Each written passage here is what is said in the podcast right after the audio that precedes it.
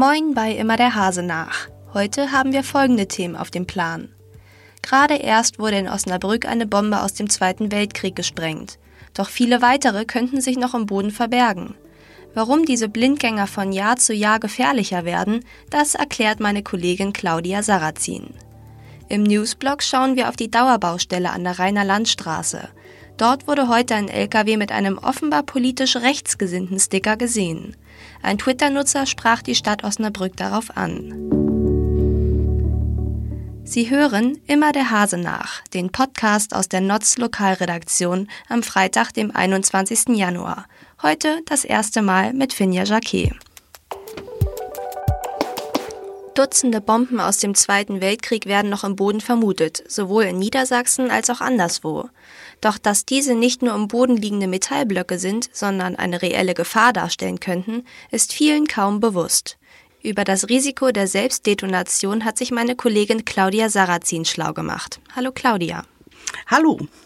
Warum sind Blindgänger denn nach Jahrzehnten im Boden immer noch so gefährlich? Ja, man denkt ja, die liegen da schon so lange, was soll groß passieren? Das Problem ist nur, dass die verrotten und dass die somit jetzt schneller explodieren können als noch vor 10 oder 20 Jahren. Und das macht sie halt so gefährlich. Naja, aber bisher ist noch gar nicht so viel passiert bei Bombensprengung hier in Osnabrück. Muss ich dann wirklich aus meinem Haus raus oder ist das nicht alles ein bisschen übertrieben? Ich glaube, genau diese Frage stellen sich ganz viele Leute. Und ich persönlich muss sagen, ich habe ja, ich will jetzt nicht sagen das Glück, aber ich muss für meine Arbeit ja immer nach den Sprengungen oder den Räumungen direkt zu diesem Krater oder zum Bombenfund. Und gerade bei der letzten gesprengten Bombe war das schon sehr beeindruckend, mit welcher Wucht dieses Teil im Wald explodiert ist. Da waren ja vier Container und die sind alle mega verbogen gewesen und die Schweißnähte sind aufgeplatzt und das kann man sich so gar nicht richtig vorstellen, wenn man nur diesen Knall hört, der ja je nachdem, wie weit man weg ist, auch nicht besonders laut ist. Und was hat das Ganze jetzt mit der Zündung zu tun? Es gibt zwei unterschiedliche Zündverfahren. Einmal gibt es mechanische Zünder und dann gibt es sogenannte Säurezünder oder chemische Zünder. Und da ist es einfach so, dass die noch empfindlicher sind. Bei dem Säurezünder, ähm, der ist gespannt, also der ist sozusagen in die Gänge gebracht worden. Und sobald da ein Plättchen sich auflöst oder zwei Plättchen sich auflösen, was halt mit der Zeit durch die Verrottung passieren kann, dann geht die Bombe hoch. Das heißt, ähm, das kann theoretisch jederzeit passieren. Nicht nur, wenn irgendwie ein Bagger drankommt oder wenn sonst etwas anderes passiert, sondern es kann einfach sein, dass das Ding in der Erde liegt und irgendwann losgeht, weil diese Plättchen verrottet sind. Das klingt für mich jetzt erstmal ein bisschen angsteinflößend. Kann man sich irgendwie darauf vorbereiten, dass sowas vielleicht nicht passiert? Die Stadt Osnabrück ist da eigentlich sehr vorbildhaft, weil sie zu den wenigen zählt, die von sich aus flächenmäßig die ganze Stadt absuchen und nicht immer nur bei Bauvorhaben vorher schauen, ob da ein Blindgänger liegt oder nicht. Das heißt, es könnte sein, dass wir irgendwann mal den Vorteil haben, dass viele, die meisten oder sogar alle Blindgänger schon beseitigt worden sind, bevor etwas passieren kann. Das ist eigentlich das Einzige, was man machen kann, weil wo nichts mehr im Boden ist, kann nichts mehr explodieren. Und kommt es häufig zu solchen Selbstdetonationen? Genau das habe ich Herrn Bleicher gefragt. Das ist der Leiter des Kampfmittelbeseitigungsdienstes Niedersachsens. Und der hat mir bestätigt, wenn man Deutschland und Österreich zusammenfasst und dann einen Querschnitt errechnet, gibt es pro Jahr eine Selbstdetonation.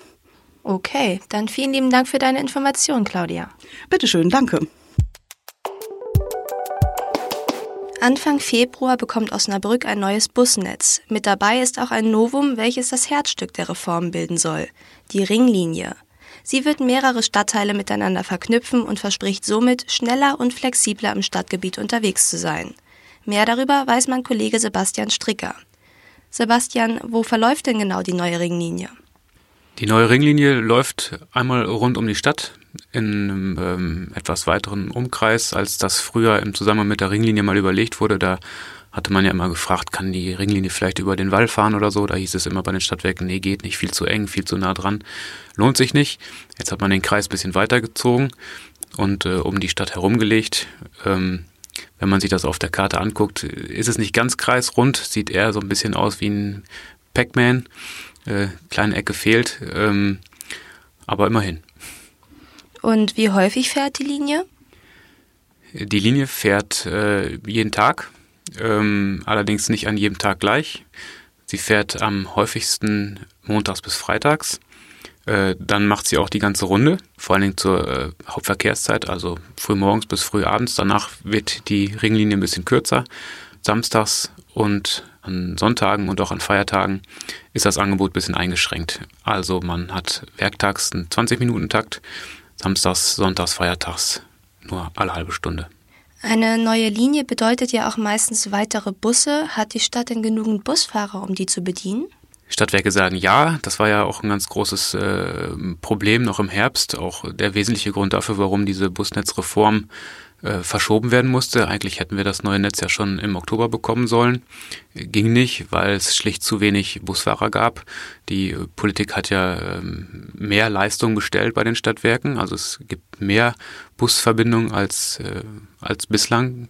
Ähm, dafür braucht man natürlich auch mehr Busfahrer. Die hatten die Stadtwerke nicht. Jetzt haben sie in den letzten Monaten richtig die Werbetrommel gerührt und ähm, viel unternommen und tatsächlich den Personalnotstand so beseitigen können, dass sie das Netz am 5. Februar wie geplant in Betrieb nehmen können. Insgesamt sind jetzt 41 Busfahrer neu dazugekommen. Ähm, insgesamt haben die Stadtwerke jetzt so gut 280 Fahrer. Und äh, wenn jetzt keine Grippewelle oder sowas dazwischen kommt, dann haben sie mir gesagt, äh, geht auch alles klar nächste Woche. Na, wollen wir es hoffen. Vielen Dank für die Information, Sebastian. Ja, sehr gerne. Und damit kommen wir zum Newsblock. Als ein LKW heute einen Bagger von der Baustelle an der Rheiner Landstraße abholte, fiel Franco Schüller ein Aufkleber auf dem Fahrerhaus des Lastwagens auf. In Sütterlin-Schrift stand dort Führerhaus sowie Fahrer spricht Deutsch. Via Twitter postete Schüller ein Foto und stellte der Stadt Osnabrück die Frage, ob ein LKW mit derartigen Aufklebern, der außerdem für die Stadt unterwegs sei, in ihrem Sinne sei. Stadtsprecher Gerhard Meyering sagt dazu auf Nachfrage der Redaktion, dass die Stadt sich von jeglichen rechten Gedankengut distanziere. Außerdem sei besagter Lkw nicht im Auftrag der Stadt oder des Bauunternehmens unterwegs, sondern der Käufer des abzuholenden Baggers habe eine Spedition beauftragt. Der Name der Spedition ist unserer Redaktion jedoch unbekannt.